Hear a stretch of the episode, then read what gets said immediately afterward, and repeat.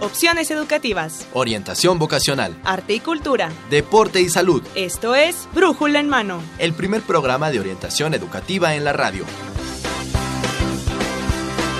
Una producción de la Dirección General de Orientación y Atención Educativa y Radio UNAM. Comenzamos.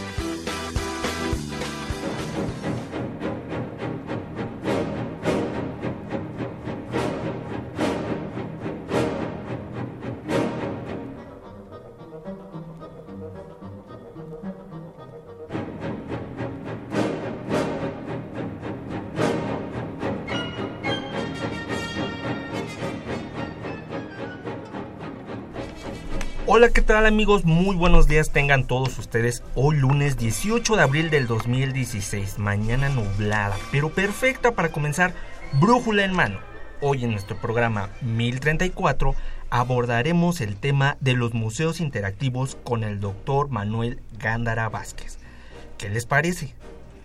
Eh, para que se ponga usted cómodo en este inicio de semana, en este programa que es una coproducción entre la Dirección General de Orientación y Atención Educativa y Radio UNAM. En los controles tenemos a Socorro Benítez y a Miguel González. Mi nombre es Antonio Peralta. Pero no se asuste que presentaré y dejaré micrófonos a los titulares de este programa, que son Saúl Rodríguez y Dora María García. ¿Qué tal? Muy bien, muy bien, Dorita, ¿cómo estás? Gracias, Toño. Muchas gracias. Muy bien, muchas gracias. Aquí Saúl, como todos los lunes en este programa de orientación educativa. Ya vamos a cumplir 20 años, fíjate. Qué barbaridad. Y nos vemos más jóvenes. Claro que sí. Y bueno, el día de hoy vamos a tener un programa muy interesante. Muy, muy interesante. Nuestros alumnos que han querido saber al tema tienen que estar muy atentos porque porque hoy se van a, resolver todas aquellas dudas que han venido preguntando. Y al rato les platicaremos quién es el doctor Manuel Gándara Vázquez, que es toda una institución en la materia sobre museología y museografía.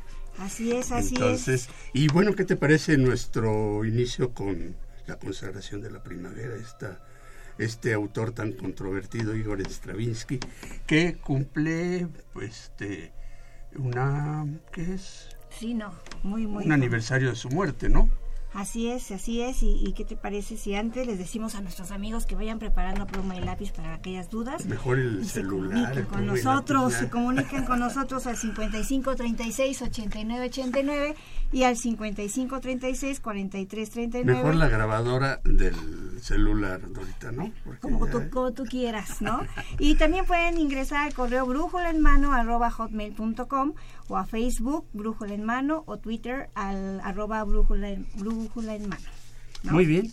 Y bueno, pues ya saben que para comenzar este programa siempre tenemos el noticiero de orientación en corto con nuestros chicos de servicio social. De izquierda a derecha, Toño Peralta. Toño, ¿cómo estás? Muy bien, Saúl. Buenos días a todos. Fabiola Benítez, muy buenos días a todos. Y Maxta. Y Maxta González. la primera vez que estoy aquí en cabina. Les mando un saludo ah, a todos. Muy bien, al rato te damos tu patadita. La estamos estrenando, así de que va. Lo va a hacer muy bien, como todos nuestros alumnos de servicio social, así es de que bienvenida, bienvenidos. Bienvenidos, a los bienvenidos chicos. Pues este, ¿qué tenemos para esta semana de actividades? Ok, pues vámonos a nuestras recomendaciones en corto. Esto es orientación en corto.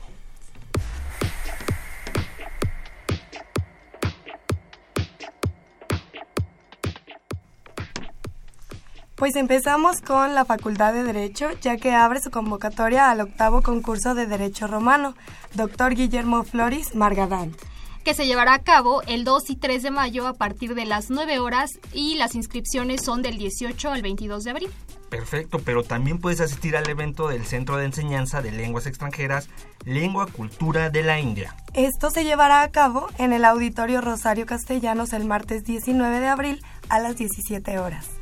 Y como siempre, bueno, tenemos una recomendación relacionada con el universo y esta es de la Dirección General de Divulgación de la Ciencia que te invita a la exposición temporal. Sistema Satelital Mexicano, que se llevará en el universo, ya comenzó en marzo, pero terminará en junio del 2016. Por otra parte, chicos, si les apasiona la lectura, entonces vayan este sábado 23 y domingo 24 de abril a la fiesta del libro y la rosa 2016.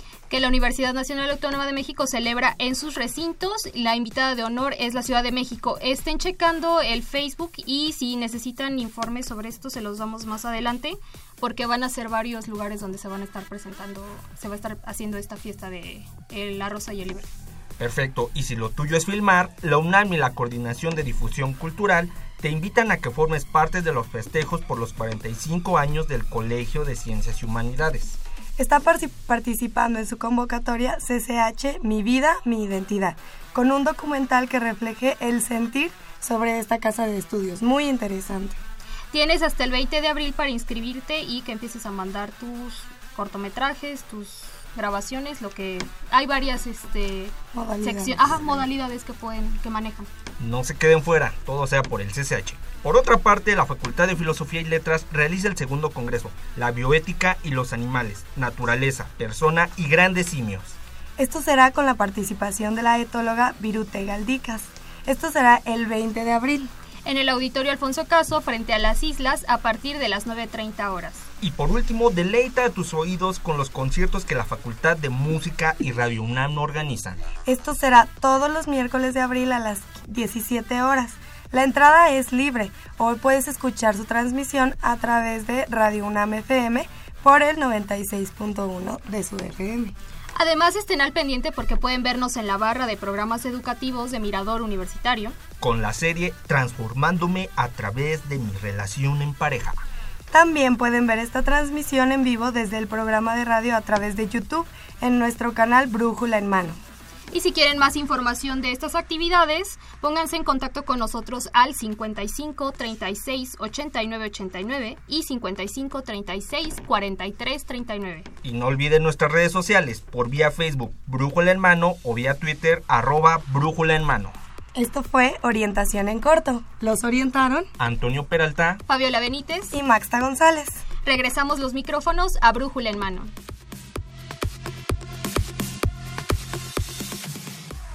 Muy bien amigos, pues ya estamos de regreso. ¿Qué les pareció chicos? ¿Qué, les llamó la atención para esta semana? Yo lo de eh, los libros, la fiesta de la rosa y el libro, que aparte va a ser el día de mi cumpleaños. Ah, bueno. Para, que manden regalos. Ah, los regalos. Pueden mandar un libro si quieren. Ah, pues somos tocayas de cumpleaños porque también es el mío. Ah, sí. Uh, la fiesta. Los invitamos a la fiesta también. Más informes en Facebook. Muy bien, se pone padrísima esa Feria del Libro y la Rosa. Y no olviden lo de los SH. Nosotros que somos, muchos somos egresados del Colegio de Ciencias y Humanidades. Yo creo que es una gran... Vallejo, Vallejo. No, y aparte, sí, ah. bueno, yo soy de prepa, pero no importa. Lo importante es que todas las, las personas que están en CCH tienen esa oportunidad de crear, de, de ver si les gusta el cortometraje, la edición, toda esta parte. Entonces a mí me parece muy, muy interesante que lo aprovechen. Muy bien, pues es una semana llena de actividades. Sí, claro. Ya casi terminan las clases, ¿no? Ya casi terminan. También, ya vienen los exámenes, entonces empieza. Viene lo bueno. Todavía viene lo bueno, viene Así lo bueno. es, nuestros amigos ya están bien informados con todos estos elementos que nos acaban de decir sí, nuestros ¿verdad? compañeros de servicio social. Y muy bien hecho, pues bienvenida. Muchas, muchas gracias, muchas gracias chicos. Espérenos, vamos a un enlace telefónico con uno de los museos interactivos de esta ciudad, eh, Dorita que, bueno, debemos de conocer todos. El MIDE. Además es un museo hermoso. sí, sí, el convento de Betlemitas, este... No, no, no, precioso, precioso el lugar. Y bueno, pues tenemos este enlace telefónico, vamos allá. ¿Qué tal amigos? Muy buen día. Nos encontramos platicando de este tema de la interactividad en los museos y para profundizar un poco más en este tema tenemos en la línea telefónica al licenciado Sergio Manuel Rivera. Él es director de comunicación y relaciones públicas del Museo Interactivo de Economía ubicado en la Ciudad de México. Licenciado Rivera, buenos días. Gracias por estar aquí con nosotros. Muchísimas gracias, Miguel. Muy buenos días. Me da muchísimo gusto poder compartir este espacio con ustedes, que nos hayan hecho el honor de invitarnos y el estar siempre en comunicación con tu audiencia, pues se nos hace justamente un privilegio. Muchas gracias a ustedes que nos brindan un poco de su tiempo para platicarnos de la interactividad en el museo. Y precisamente queremos saber cómo concibe el Museo Interactivo de Economía este concepto de interactividad. Yo creo que una de las cosas importantes acerca de este concepto tiene que ver con el cómo hemos ido concibiendo la interactividad a lo largo del tiempo de pasar de ser la interacción entre dos personas, después se definió la interactividad como una acción que se promueve entre una computadora y una persona. Ya en tiempos actuales los museos nos aproximamos a este término de una manera también distinta. La interactividad es finalmente una modalidad de comunicación que empleamos todos los días yo estoy interactuando contigo, pero al mismo tiempo estoy interactuando con mi computadora que tengo aquí enfrente mientras estamos conversando. El Museo Interactivo de Economía, ubicado en la Ciudad de México, es considerado el primer museo del mundo dedicado a la ciencia económica. ¿De qué manera el Museo Interactivo de Economía echa mano de la interactividad para acercar conceptos a su público? Como un verdadero multimedia, a través de sonidos, a través del tacto, a través de la reflexión, a través de escuchar, a través de experimentar por medio de todos tus sentidos. Diferentes temas que abordamos aquí en el museo es justamente la forma que tenemos de provocar en nuestros visitantes la generación de estas ideas que finalmente son la base de nuestro modelo de comunicación. Muy interesante lo que nos comenta el licenciado porque algunas opiniones dicen que si no puedo tocar, entonces no hay interactividad. Tienen el concepto de que la interacción es poder tocar aquel objeto al que me voy a acercar. Hay algunos museos donde hay letreros que dicen prohibido tocar, entonces se contrapone a esto, usted lo platicaba, el uso de todos los sentidos. Y de todos los recursos de comunicación con que cuenta el museo. Nosotros pensamos que finalmente la interactividad puede darse no solamente en los museos de ciencia, como es el caso del MIDE, o en los museos para niños. La interactividad puede darse también en un museo de arte, aun cuando tú no tengas la capacidad de tocar cada una de las obras. Para nosotros la tecnología que utilizamos en el museo básicamente es un tipo de lenguaje. La tecnología se usa como un medio para comunicar una diversidad de ideas y en este sentido es la plataforma que utiliza el MIDE para comunicar, para generar el diálogo entre las personas y promover la interactividad. Sabemos que además de poder visitar este maravilloso edificio, imparten algunos diplomados o algunos talleres y algunos cursos. El licenciado Rivera nos podría platicar un poco de los cursos o actividades que se avecinan en estas fechas y que quisiera compartir con nuestros radioescuchas. Pues muchas, desde cursos básicos sobre economía y cursos básicos de finanzas personales, los ofrecemos de manera permanente. Tenemos algunos talleres gratuitos de educación financiera. Lo único que tienen que hacer las personas es llamar al MIDE e inscribirse. Tenemos próximamente a realizarse unos diplomados sobre historia económica. También vamos a tener próximamente la especialidad en divulgación de la economía, que es una eh, eh, especialidad única en México y en el mundo para que las personas con estudios profesionales puedan especializarse en temas de comunicación pública de la ciencia económica. Toda la información está disponible en nuestra página web que es www.mide.org.mx. El teléfono es 51 30 46 00. Les esperamos en el MIDE. Recuerden que abrimos de martes a domingo, de 9 de la mañana a 6 de la tarde. Y estamos ubicados en Tacuba 17 en el centro histórico. Pues ahí está, acérquense a este maravilloso museo, Museo Interactivo de Economía, amigos. Y nosotros despedimos de la línea telefónica al licenciado Sergio Manuel Rivera, director de Comunicación y Relaciones Públicas del Museo Interactivo de Economía. Muchas gracias, licenciado, por haber estado con nosotros y por platicarnos de este museo. Fuerte saludo para ti y un saludo también para nuestros radioescuchas.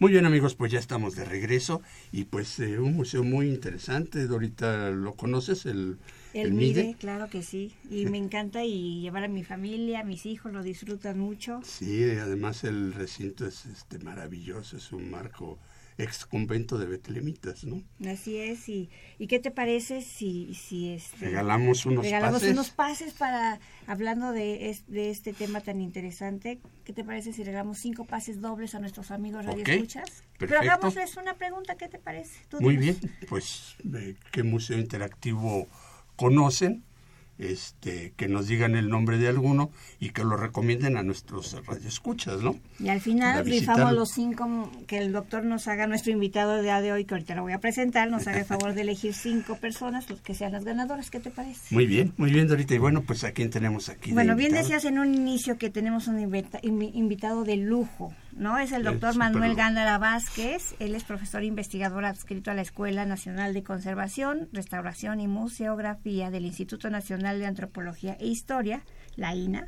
Y también tiene, bueno, tiene una Sí, amplia, ahorita- amplia gama de estudios, pero entre ellas, él es doctorado en arqueología por la Escuela Nacional, tiene un doctorado en arqueología por la Escuela Nacional de Antropología e Historia.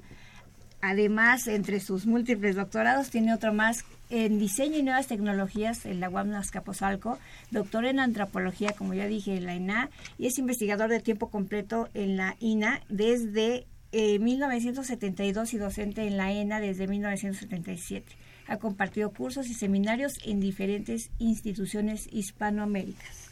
Eh, Bienvenido, doctor. hispanoamericanas. ¿Cómo Bienvenido, está? doctor. ¿Qué tal? Eh, Muy bien, muchas gracias por la invitación. Eh, Saúl, Dora, es un placer para mí estar con ustedes. Les leo un poquito más de sus investigaciones. Se han centrado en problemas teóricos y epistemológicos de la arqueología y más recientemente sobre la divulgación como herramienta de conservación del patrimonio arqueológico, particularmente mediante el uso de nuevas tecnologías y enfoques de comunicación. Es pionero en el cómputo educativo en el que se inició desde 1974 y ha desarrollado más de tres docenas de programas multimedia para educación en museos. ¿Cómo ves, Dorita? No, pues sí. Ha sido director de, de la ENA, de la misma escuela donde estudió, y director del Centro de Tecnología y Medios Educativos de la SEP.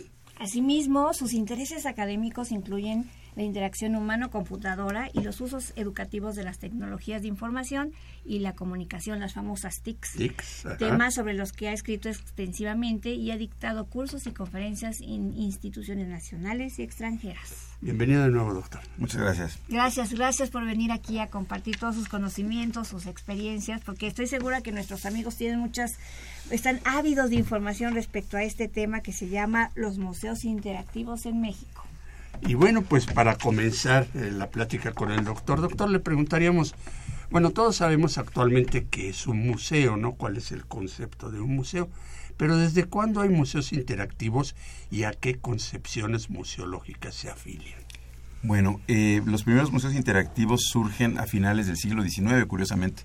Mucha gente piensa que es una cosa novedosa porque La los primeros en este país empezaron en los noventas de la- del siglo pasado, pero en realidad los museos interactivos se inician en los ochentas del siglo XIX Ah, y fueron una reacción a los museos tradicionales, los museos como el británico, el Louvre, que habían empezado, sobre todo el Louvre, con una vocación revolucionaria, era para que la gente aprendiera, no había escuelas públicas todavía de manera generalizada, pero estos grandes museos a finales del siglo XIX como que dejaron atrás al público y dijeron, esto es una cosa de expertos, y con algo importantísimo que era no tocar, ver y no tocar, ¿no? Entonces hubo un grupo de museos que dijeron que esto no les convencía y que querían que en particular los niños aprendieran. Entonces algunos de los primeros museos interactivos son museos de niños, en donde la, la consigna es vengan y toquen. Vengan y toquen. Jueguen, Eh, toquen y aprendan. Exactamente, ese es el lema de uno de los eh, museos, precisamente el Museo de Boston, que ya se funda por allá por eh, 1914. Pero el primero eh, ocurrió en Brooklyn en 1900 1889 Oh, o sea, a 10 años que terminara el siglo. Y no había una concepción museológica tal como tal que tuviera un nombre en ese momento, pero lo que hay es un impacto de lo que luego sería la, la pedagogía eh, pragmatista de, de John Dewey, de, la, de la escuela activa y todos estos conceptos que anduvieron más o menos en ese momento, ¿no? que aprendemos mejor cuando hacemos y cuando reflexionamos sobre lo que hacemos. Y en lo con lo cual estamos totalmente de acuerdo, ¿verdad? Así es. y bueno, doctor, ¿en qué momento toman su carácter actual? Ya como, como usted es experto utilizando justamente las tecnologías digitales. Esto requirió que hubiera computadoras multimedia eh, que realmente se empiezan a producir a partir de los finales de la década de los 80 del siglo pasado. Y se hacen algunos experimentos con estas primeras computadoras que todavía se utilizaban mediante el ratón y el teclado tradicional, que pues no son muy amigables para alguien que no escribe rápido. Y en cuanto se introducen las primeras pantallas sensibles al tacto, que ahora nos parecen súper comunes, las tenemos en los celulares, ¿no? Donde quiera, en las tablets, pero en aquella época eran una absoluta novedad. Entonces estamos hablando de que prácticamente 100 años después de que se hicieron los primeros museos interactivos, como dije, aparecen por primera vez las computadoras. Y de hecho, uno de los primeros museos interactivos que utilizan estas tecnologías es el Museo del Cómputo, también en Boston, que utilizaba las computadoras para enseñar qué eran las computadoras. Y aquí en México hay, eh, ¿recuerda alguno de los museos donde se empieza esta El primerito fue el Museo Amparo de la ciudad de Puebla, que es un museo curiosamente de arqueología. Sí. Bueno, de, historia, de arqueología. Y utilizaba una tecnología que luego desapareció que se llamaba CDI eh, de Philips, que tenía algunos problemas y que todavía utilizaba un video en formatos análogos. O sea, realmente el video que se ponía ahí no era un video digital como hoy día lo, lo conocemos. Eh, luego hubo experimentos con IBM en, en Sinaloa, en un museo de ciencias, y el primer kiosco realmente multimedia que hubo en México. Me da mucho gusto decir que lo hicimos con un equipo muy bonito. Desde una empresa que se llamaba Edumac nos contrataron y hicimos el, el, primer kiosco multimedia que estuvo en el Museo de la Cultura Maya en Chetumal. Ah. Era un kiosco sobre recursos naturales. Qué padre. También me, me, imagino 93. 93, 1993. En el 93. Sí. ¿Y aquí en el DF, el, el primero que usted recuerde que utilizó? El Universum. Sí, ¿verdad? Es lo que yo es uno de mis quise decirlo, pero dije, no, mejor pregunto. No, no, sí. Y, fue, fue una cuestión muy experimental. O sea, los primeros no crean que le salían tan bien, pero es gente, es un equipo que trabaja ahí. Eh, eh, González Casanova, o sea, este equipo formidable que insistió, insistió y los fueron mejorando hasta que hicieron algunos de los mejores kioscos que hubo en este país. Ya luego aparece Papalote un poquito, un poquito después y ya muchos museos adoptan. El propio instituto empieza a, poner, a poner más. Eh, Doctor, ¿y si está de acuerdo en que estas nuevas tecnologías este, extienden la presencia y función de los museos en general? Yo creo que sí, y de ahí eh, tenemos que de nuevo echarnos un poquito para atrás en el tiempo, porque así como los museos de los niños fueron pioneros para que la gente interactuara con, con lo que se les mostraba, el otro lado de la interactividad fueron los museos de las ciencias, que también ocurren en esta época. Y que fue muy curioso porque estos museos de las ciencias, los primeros, lo que tenían dispositivos mecánicos, ¿no? Para entender, por ejemplo, cómo funcionaba una polea, cómo funcionaba una palanca. Y fueron severamente criticados por los museos tradicionales por no tener colección, se dice en el mundo de la museografía, ¿no? El Louvre tiene una colección formidable de objetos de todo el mundo, lo mismo que el británico. Decían ellos, bueno, ustedes no tienen colección, ¿con qué derecho se llaman museos? Y fue muy bonito porque por ahí de los 30 del siglo pasado, los museos de ciencias dijeron, ¿saben que ya no nos queremos pelear con ustedes? Si nos quieren quitar el título de museos, quítenlos. Nos vamos a llamar centros de ciencias. Y a partir de ese momento surge otra ruta hacia la interactividad, que son los centros de ciencias. Que dijeron, ya no nos peleamos por el nombre. Y bueno, ¿quién creen ustedes, amigos que nos eh, escuchan y ustedes también aquí en el estudio, ¿quién, qué, tipo de museo creen ustedes que es el más popular de todos? ¿El museo tradicional de colecciones? ¿El Museo de los Niños o los centros de ciencias? ¿Cuáles eran los más populares? Los centros de ciencias, ¿no? Y los de Definitivamente. Y los que la gente encuentra más aburridos son sin duda los de colecciones tradicionales. Que sigue habiendo en, en, existencia. Y tienen su, tienen su papel. Supongo que ya también han introducido algunas cuestiones digitales. ¿no? Sí, todos ellos. De hecho, el Louvre fue uno de los primeros también en los noventas, pero se resistieron hasta donde pudieron, ¿eh? porque son museos que llamamos nosotros de contemplación. Uno va ahí y se para frente a estas piezas maravillosas, y las contempla, ¿no? Y también por seguridad de las piezas, ¿no? Sí, y se piensa además algunas concepciones museológicas que fueron criticadas más tarde que con simplemente eh, contemplar y aprendió uno, ¿no? Mientras que los otros dos tienen propuestas pedagógicas muy concretas. Claro, muy específicas. Doctor, ¿y esta interactividad eh, se, se da en general, se puede dar en general en museos de todo tipo, en centros? Este, de ciencias. De ciencias. Se, eh, o sea, algún museo es mucho más factible de que esta interactividad se dé que otros o cuál es su eh, los de los niños y, los de ciencias, como así estuvieron pensados desde un principio, y presente como no hay colección, lo que son dispositivos o equipamientos les llamamos, era como natural que para las ciencias eh, exactas, las ciencias naturales, estos dispositivos mecánicos todavía fueran como que el, lugar exacto para, para estar. ¿Qué limitaba la interacción en los museos, por ejemplo, de arqueología? Que no podíamos dejarle a la gente tocar las piezas, las decíamos, Exacto, las destruirían, pero podría haber habido recursos interactivos que permitieran entender conceptos. Sin embargo, se consideraba que esto distraía al público. Y entonces los museos de, humanidades y de ciencias sociales y los museos de arte fueron los últimos en entrarle a la interactividad. Y para nuestros amigos que, que, que, no son muy conocedores, ¿podría explicarnos en términos sencillos qué es esto de la interactividad museística hoy en día? ¿Cómo, cómo, cómo ah, es, un concepto clave. Aunque ahí el, lenguaje nos queda mal porque nos faltan como que palabras. Mm, ¿no? ¿Por qué? Porque se, hay conceptos tan relacionados y que entonces hay que quizás separar para entender mejor. Em, hablamos de interacción cuando hablamos de la acción recíproca entre dos humanos. Nosotros en este momento estamos teniendo una interacción y no requerimos de mayor tecnología que nuestras propias voces. Para que nuestros amigos nos oigan, sí se requiere tecnología para llevar nuestra voz hasta allá. Esta interacción eh, ha ocurrido en los museos interactivos desde, desde siempre también, porque había facilitadores.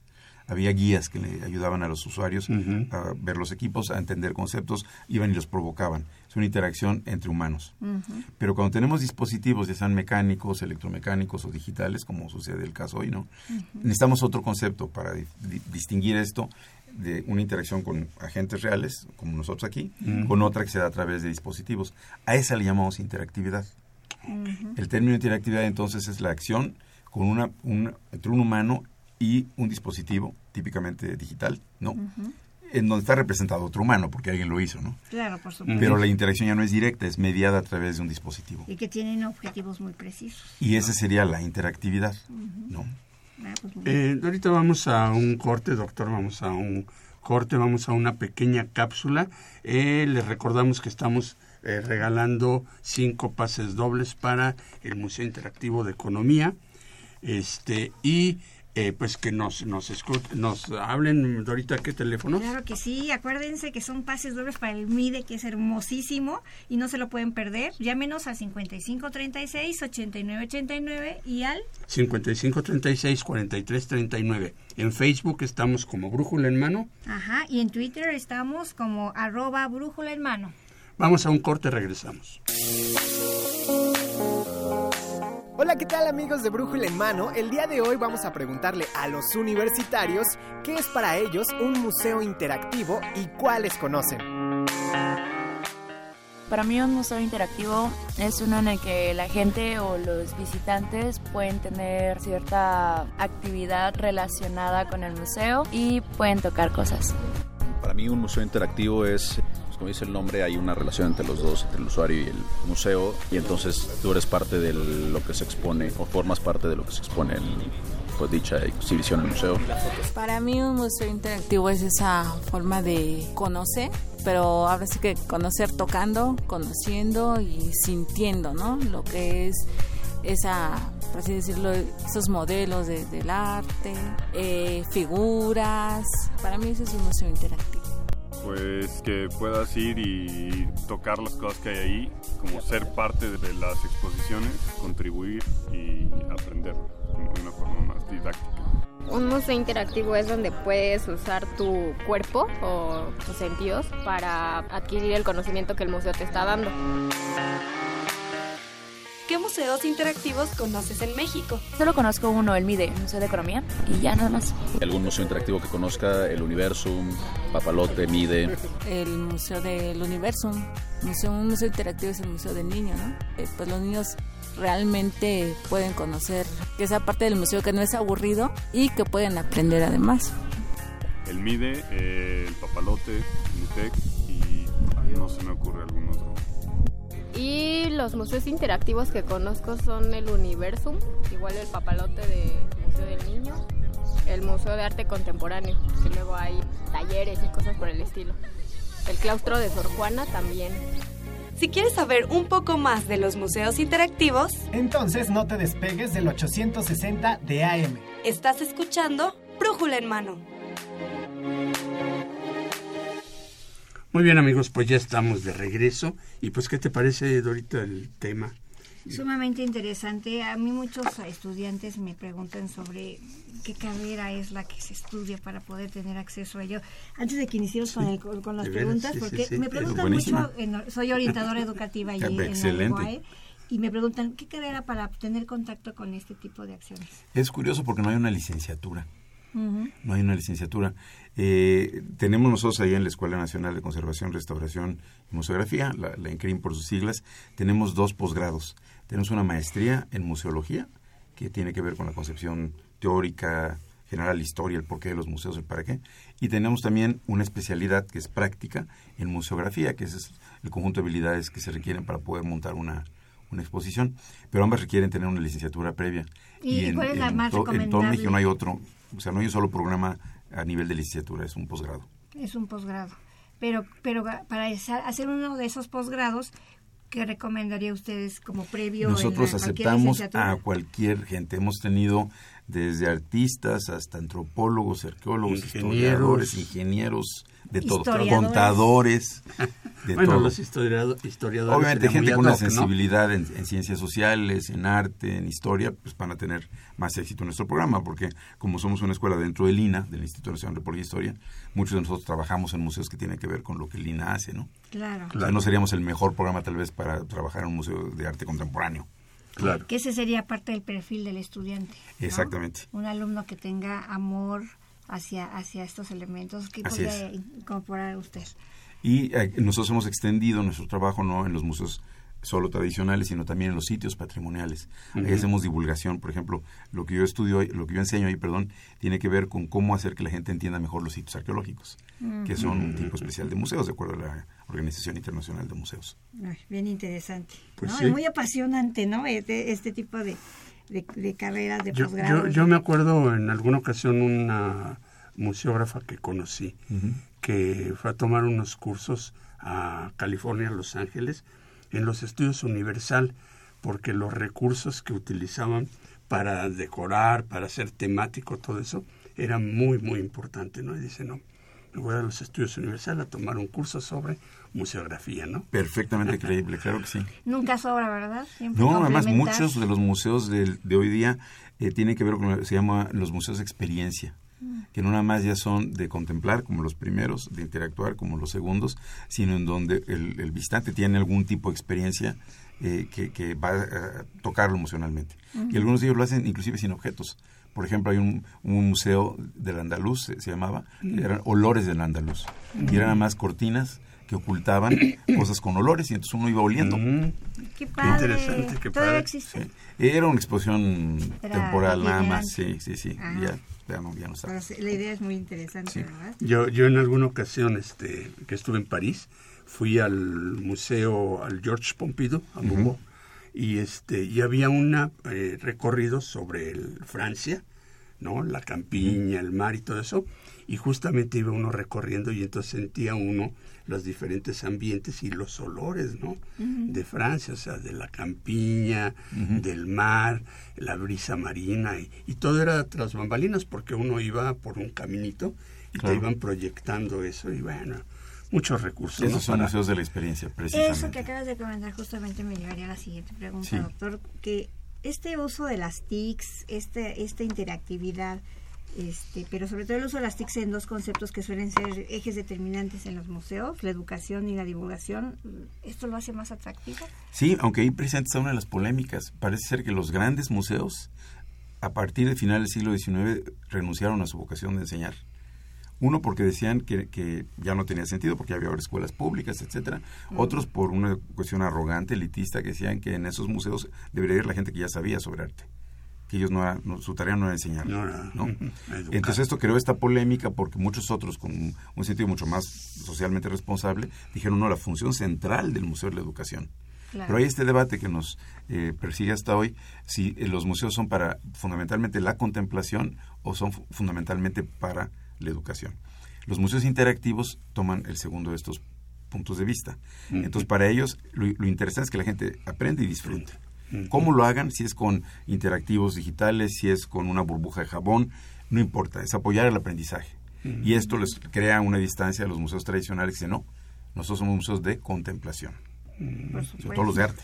y los hacen más atractivos. Ya lo escuchábamos en, en, en, este, nuestra cápsula con los estudiantes que decían, no, es que hay museos que son muy aburridos y se referían justamente Por ¿a, cuál supuesto. doctor, ¿a cuáles doctor? A los museos les llamamos de colección De o- de colecciones, a los museos tradicionales.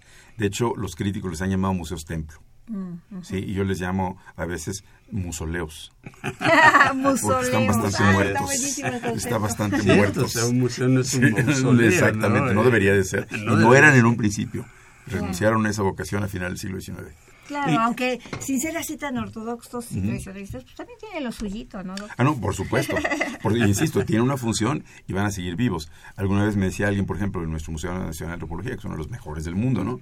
Dice, Manuel, hay ni meterle, este es el templo de la nación. Mm, claro. Es el templo de nuestra identidad. Sí, Entonces, con que nos muestren aquellas cosas que son nuestro orgullo, ya hizo su trabajo. Yo digo, sí, pero si también pudiéramos ayudar a que aprendieran un poco sobre arqueología y porque tenemos que cuidar el patrimonio mejor. ¿no? Sí, para Claro, eso está usted dando sus cursos. Exactamente, y por eso lata. Porque la interactividad es una manera y por eso fue que utilizamos recursos interactivos en eh, museos de arqueología. ¿no? Por primera vez en el 93 y luego de manera extensa en el Museo de las Culturas de Oaxaca en el 98. Doctor, en una reseña que hace usted de un libro sobre museografía, museología, nos habla de una clasificación tripartita de la interactividad. ¿Nos puede explicar un poco más de esto? Porque creo que es muy interesante. Ya habíamos avanzado un poquito con esta distinción entre interacción, que es lo que ocurre entre humanos, e interactividad, que es la que ocurre a través de un dispositivo. Pero hay un término que también es- se llama interactividad, que es anterior a, a este uso digital, ¿no? Y que lo propuso ni más ni menos que John Dewey, este pedagogo precisamente cuyas ideas de aprendizaje activo impactaron a las escuelas. Para Dewey sería la acción reflexiva de un sujeto sobre lo que hace y sus consecuencias. O sea, interactuar tendría que ver con lo que uno hace. ¿no? Y qué fue la consecuencia de lo que uno hace y explicar cómo lo que uno quería lograr se logró o no se logró y por qué. Se reflexionar sobre la acción.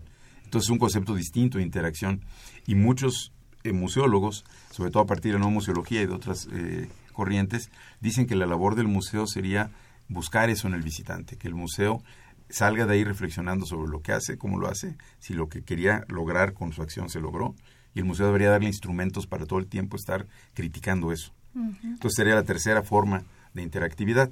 Yo creo que, aunque es muy interesante esta versión de, de este filósofo americano Dewey, hoy día el término interactividad ya todos lo asociamos al, al uso de, De las de cuestiones eh, digitales. Pero como en ese comercial del Muca, ¿no? Que sales con el ojo cuadrado. Podría salir con ojo ¿No? cuadrado sin que tengas que haber tocado nada, ¿no? O sea, Claro. eso es una exposición bien diseñada. Pero yo creo que sí vale la pena hacer estas distinciones y por eso eh, agradezco la, la- la referencia a esta reseña que se volvió, porque me peleo con un querido colega, eh, Joan Santacana, un museólogo catalán extraordinario, un educador formidable, un arqueólogo de primera, pero que en un libro que se llama Museología, Museografía Interactiva, dice que hasta una cédula, es decir, los carteles que ponemos en los museos, ¿no? Puede ser interactiva. Claro. O un cartel puede ser interactivo. Pero yo digo, pues ¿cómo? ¿En qué sentido? ¿En qué sentido? Porque para que haya interactividad, los, los dos miembros de, la inter- interactividad tienen que poder oírse el uno al otro, re- reflexionar o procesar lo que dicen y contestar. Y entonces, eh, pues yo me puedo enojar con este papel, le puedo gritar de cosas, pero este papel no me va a contestar nunca, porque el papel no es interactivo. Claro. Ujú. Sí, no, pues es, es una concepción. En cambio, diferente. si yo le pucho aquí a mi teléfono para encontrar una aplicación, la aplicación hace algo de regreso. Ese sí está reaccionando a lo que yo digo. Hay un- una comunicación, un proceso comunicativo, ¿no? De Claro. ida y vuelta. Exactamente. Y eso sería lo característico de la interactividad y entonces solo serían museos interactivos los que dependen en buena medida en su programa museológico de recursos interactivos. Y en ese sentido me surge la, pre- la siguiente pregunta de qué posibilidad, eh, más bien las posibilidades de interacción que hay o de interactividad. eh, supongo que va a ser diferente a un museo de ciencias, a un museo de historia, a un museo dependiendo del área. De arte. Sí, eh, eh, ahí la, la idea es que podemos combinar las dos formas de, de interacción que dijimos, la interacción entre humanos y la interacción con dispositivos para hacer de cualquier museo un museo interactivo. ¿eh? Por ejemplo, eh, los guías, que en el Museo Nacional de Antropología tenemos un grupo de guías extraordinario, o los guías en, en los sitios arqueológicos como Uxmal, el Tajín, eh, Xochicalco, son gente buenísima. que se ha formado en la batalla. Ellos pueden hacer que los visitantes, al interactuar con estos guías, puedan tener reflexiones nuevas, puedan hacer preguntas, que la cédula de un museo, pues, es lo que está escrito y ya no, no, ahí se acabó. Pero, pero digamos que podemos hacer cualquier tema que tuviera interacción por esta vía. Ahora, ¿quiénes son los que más utilizarían los recursos interactivos eh, actuales, digitales, como ya vimos? Pues típicamente los museos de, de, ciencias y niños. Pero yo diseñé el primero de estos kioscos para un museo de arqueología, precisamente porque quería que la gente pudiera interactuar con el material y hoy día lo podemos hacer de maneras maravillosas, porque tenemos realidad virtual, tenemos realidad aumentada, podemos hacer que los, eh, visitantes manejen modelos de los objetos sin dañar los objetos, ¿no? Y todavía mejor que simulen procesos. Eh, un kiosco que diseñamos para el Museo de Antropología hace unos años, para la reestructuración, por ejemplo, permitía que con el dedo, con la pantalla, uno excavara. Ay, qué padre. O sea, uno lo iba sobando a la pantalla, donde uno iba quitando, como los arqueólogos hacemos, ¿no? Y entonces le salió un muerto. Ah. Y, el, y, el, público tenía que tratar de ayudarnos a saber si el, el muerto era rico, pobre, hombre, mujer, qué, actividad había tenido. A partir de una acción concreta se hacía también la parte de la reflexión. Así es. Y, y entonces utilizaba diferentes operaciones del pensamiento para lograr esa es la idea Esa es la idea de la interacción. Aprendemos mejor cuando lo hacemos, no más cuando nos dicen. Oh, pues muy bien, muy padre. Y, bueno, aquí tenemos a, a, uno de los pioneros, el doctor Manuel Gándara Vázquez, que, que somos este, muy orgullosos de tener en esta mesa. Claro, sí, sí, sí. Es y en nuestro país, porque así como si usted se expresaba de, de, aquel compañero con el que tenía debates en, en España, nosotros también tenemos al doctor Gándara y lo podemos presumir de igual manera, ¿no? Muchas gracias. Doctor, y bueno, eh, siendo que usted ha diseñado programas de estas interactividades, todo eso, eh, ¿Qué tan apropiado es este concepto de usabilidad de estos programas? O sea, de los que tenemos en México, en el MI, de todo eso, en su opinión, ¿están bien aplicados? ¿Son amigables o le cuesta mucho trabajo a, los visitantes llegar a dominar esto? Yo, yo creo que sí, en particular el MIDE eh, ha dedicado un esfuerzo enorme precisamente para ver que estos programas interactivos sean fáciles de utilizar. El término usabilidad es un neologismo, es un término inventado, digamos, en los noventas, que se refiere a cinco propiedades que la tecnología debería tener. Debería ser fácil de aprender, fácil de recordar, debería ser eficaz, debería de darme eh, la capacidad de resolver los problemas que yo quiero con, poco trabajo, ¿no? Y dejarme con una sensación subjetiva de bienestar, o sea, de poder. Entonces piensen en sus teléfonos, piensen en sus computadoras y veamos que tanto de lo que hacemos es usable. Muchas veces las computadoras son, y cada vez están peor, son muy poco usables. En un museo, en donde tenemos una ventana como de 30 segundos para que la gente entienda cómo funciona el programa, estas propiedades son importantísimas.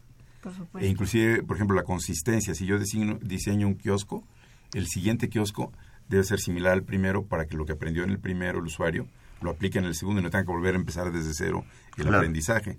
Entonces, esta, esta usabilidad es una propiedad de la tecnología que deberíamos de pelear todos porque nos la den, porque las cosas mal diseñadas son difíciles de usar. En México, de a poquitos hemos ido aprendiendo cómo hacer esto mejor. Y el ejemplo que se señalaba de, del MIDE es ejemplar. Porque ellos hacen estudios previos, no, no ponen un dispositivo ni una experiencia de estas hasta que no fue evaluada de manera completa. Y en UNAM tenemos unos grandes expertos, que es Fernando Gamboa en, el, la elaboración de la, de la, de la usabilidad. Muchas gracias. claro.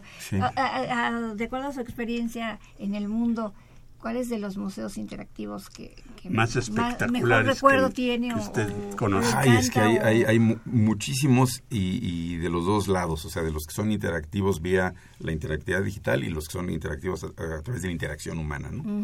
A mí me gusta, por ejemplo, mucho eh, La prisión de Alcatraz, que curiosamente es una audioguía pero está tan bien hecha, es como radio, es como una radionovela. Y uno visita la prisión como si estuviera metido en una, radionovela. Que es poco interactivo en cierto sentido, pero uno está interactuando con la prisión. Con la prisión. Entonces me fascina. Que para ingresar yo fui a San Francisco y, no pude había que sacar cita con seis meses de anticipación. Sí, a veces se llenan ciertas temporadas.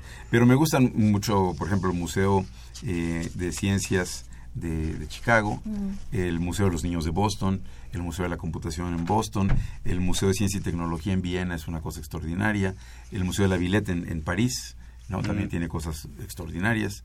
Eh, y curiosamente en el Museo de Arte Contemporáneo de, Tate, de Tate Modern Gallery en Londres, tenemos cosas también buenísimas. A nivel mundial, ¿no? Si la pregunta es a nivel mundial. Sí, sí, es que me surgió la duda porque ya hablábamos de los que tenemos aquí en México. Pero yo quiero llevar a mis, a mis hijos a que tengan una experiencia así y yo creo que los voy a llevar a Boston. Sí, Boston es un lugar, Nueva York sería otro donde está lleno de recursos interactivos. Este es de Houston, ¿no? También el de la NASA, creo que es un... Ese no lo conozco, pero, pero debe estar lleno también de, cosas interactivas. Y mi absolutamente favorito, que sea de todos, es el Exploratorium de San Francisco. ¿Exploratorio? Porque es un museo que combina arte y ciencia. Ah, qué padre. Bueno, pues ya sabemos, amigos, si quieren viajar y, tener un poco de contacto con, con, estos elementos que vamos mencionando en el programa, pues ya nos acaba de compartir el doctor, ¿no? Pues bueno, ya en la recta final de nuestro programa vamos rápidamente a, un corte, pero antes queremos mandarles saludos a nuestros Por supuesto, nos, nos escribe Belinda, Mercedes, Consuelo, Diego, eh, Gio Heredia, Evelia, y ellos nos están viendo en Facebook. Así de que saludos, queridos amigos, por estarnos escuchando y, también, escuchando al doctor Gándara, tan interesante programa, ¿verdad? También nos habló Esperanza Garza, ella nos da Universum, Papalote Planetario, eh, también Edgar Ramírez Aguilar, eh, dice que el, el Papalote Universum y este José Guadalupe Medina dice que el Museo Tecnológico de la Comisión Federal de Electricidad Uno de los es primeros. excelente. Y es de los primeros. de los primeros. Así que bueno, vamos a un corte a la UNAM, sus carreras y su campo laboral con la carrera de Ciencia Política y Administración Pública. Háblenos, tenemos cinco pases dobles para el Museo Interactivo de Economía, el MIDE. 5536-8989 y 5536-4339.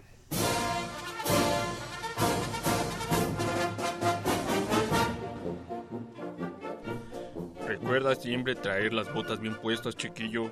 Ser presidente es fácil. Don Chente, ¿y qué se siente ser presidente? Se sienten ñañaras. Yo nunca necesité que me dijeran qué hacer.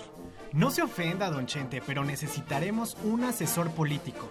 Ah, caray. Si yo ya fui presidente, yo te voy a enseñar todo. ¿Qué es eso de asesor político? Ah, es quien orienta proyectos relacionados con la toma de decisiones, de análisis y ejecución de ellos en el plano nacional e internacional. Es algo que saben hacer los licenciados de Ciencias Políticas y Administración Pública. Podría contratar uno. ¿Y yo por qué?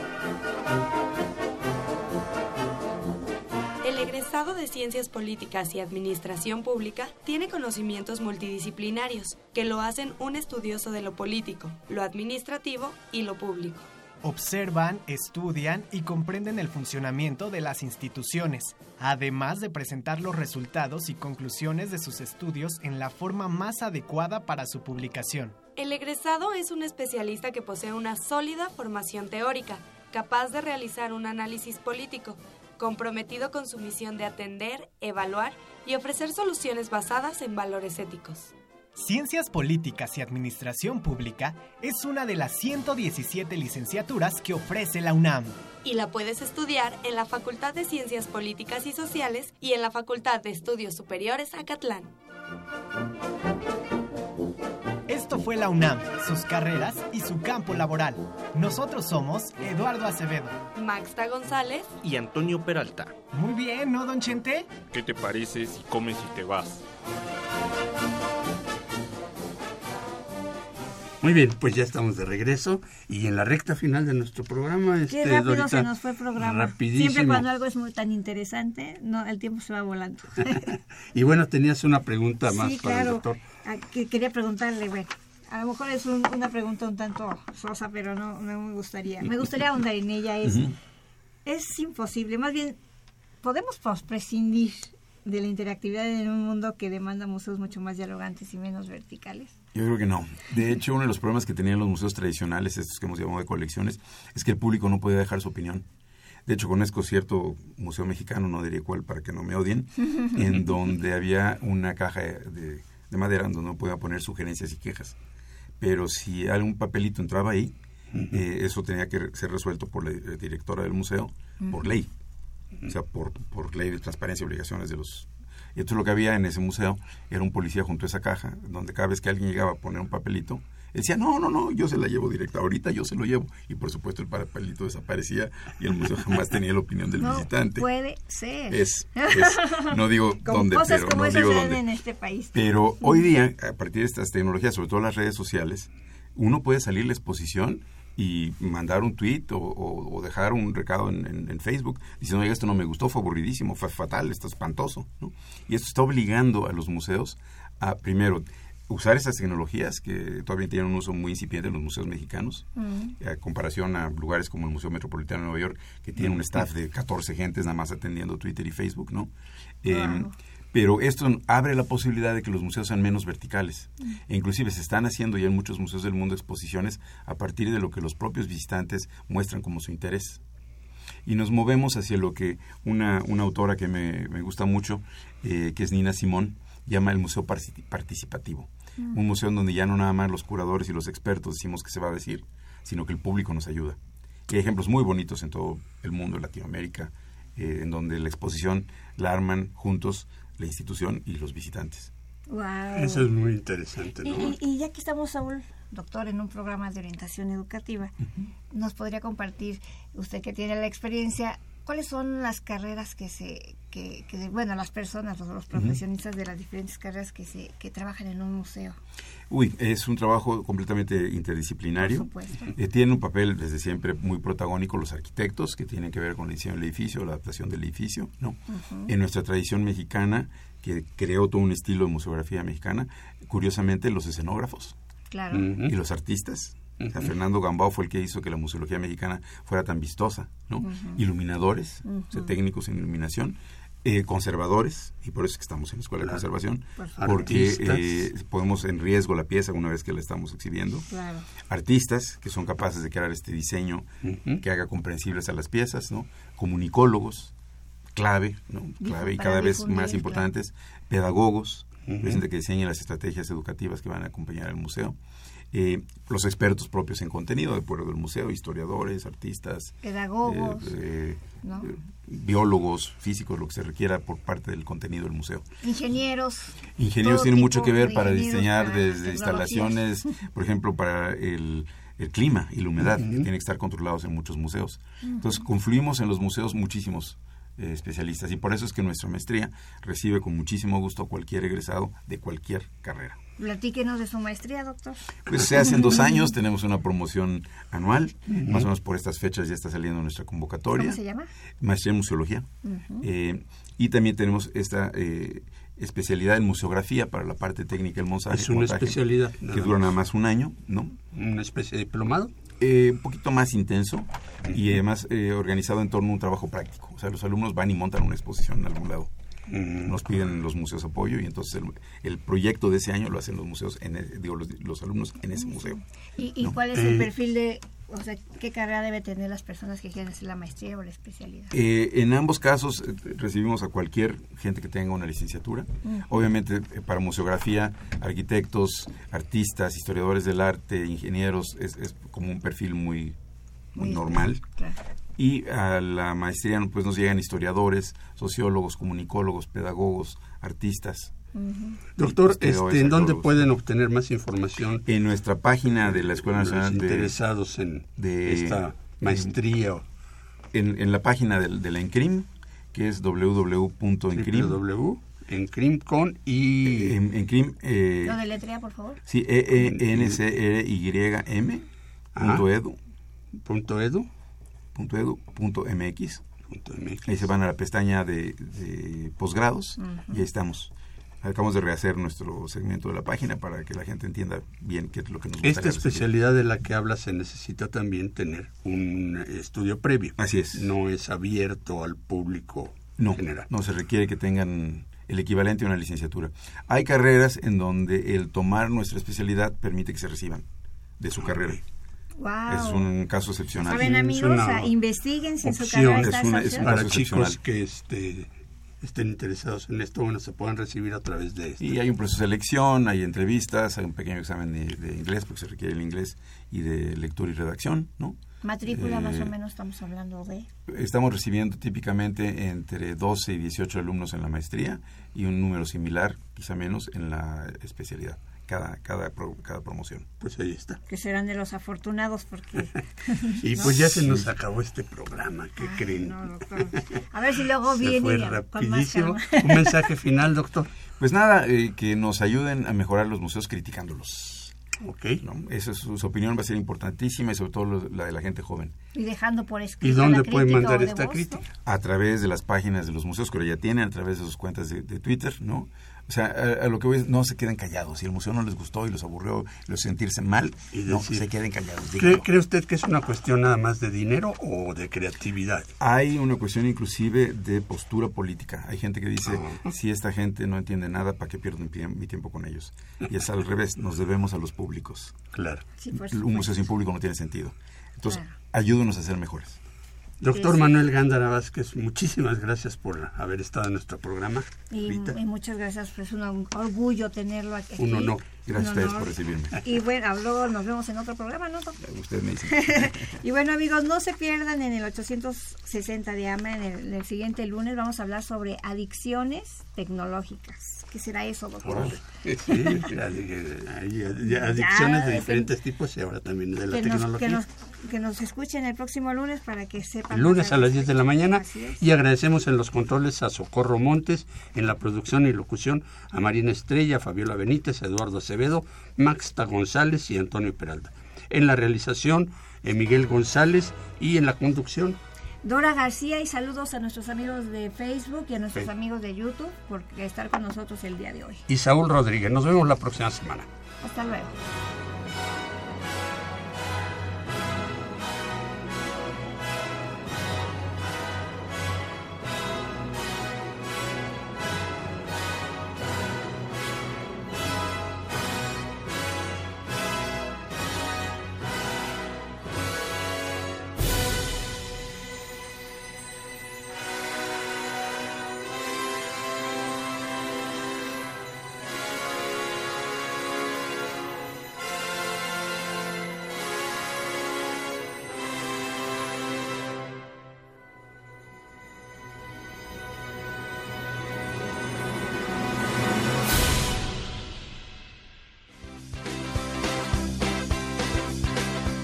La Dirección General de Orientación y Atención Educativa y Radio UNAM presentaron Brújula en Mano, el primer programa de orientación educativa en la radio.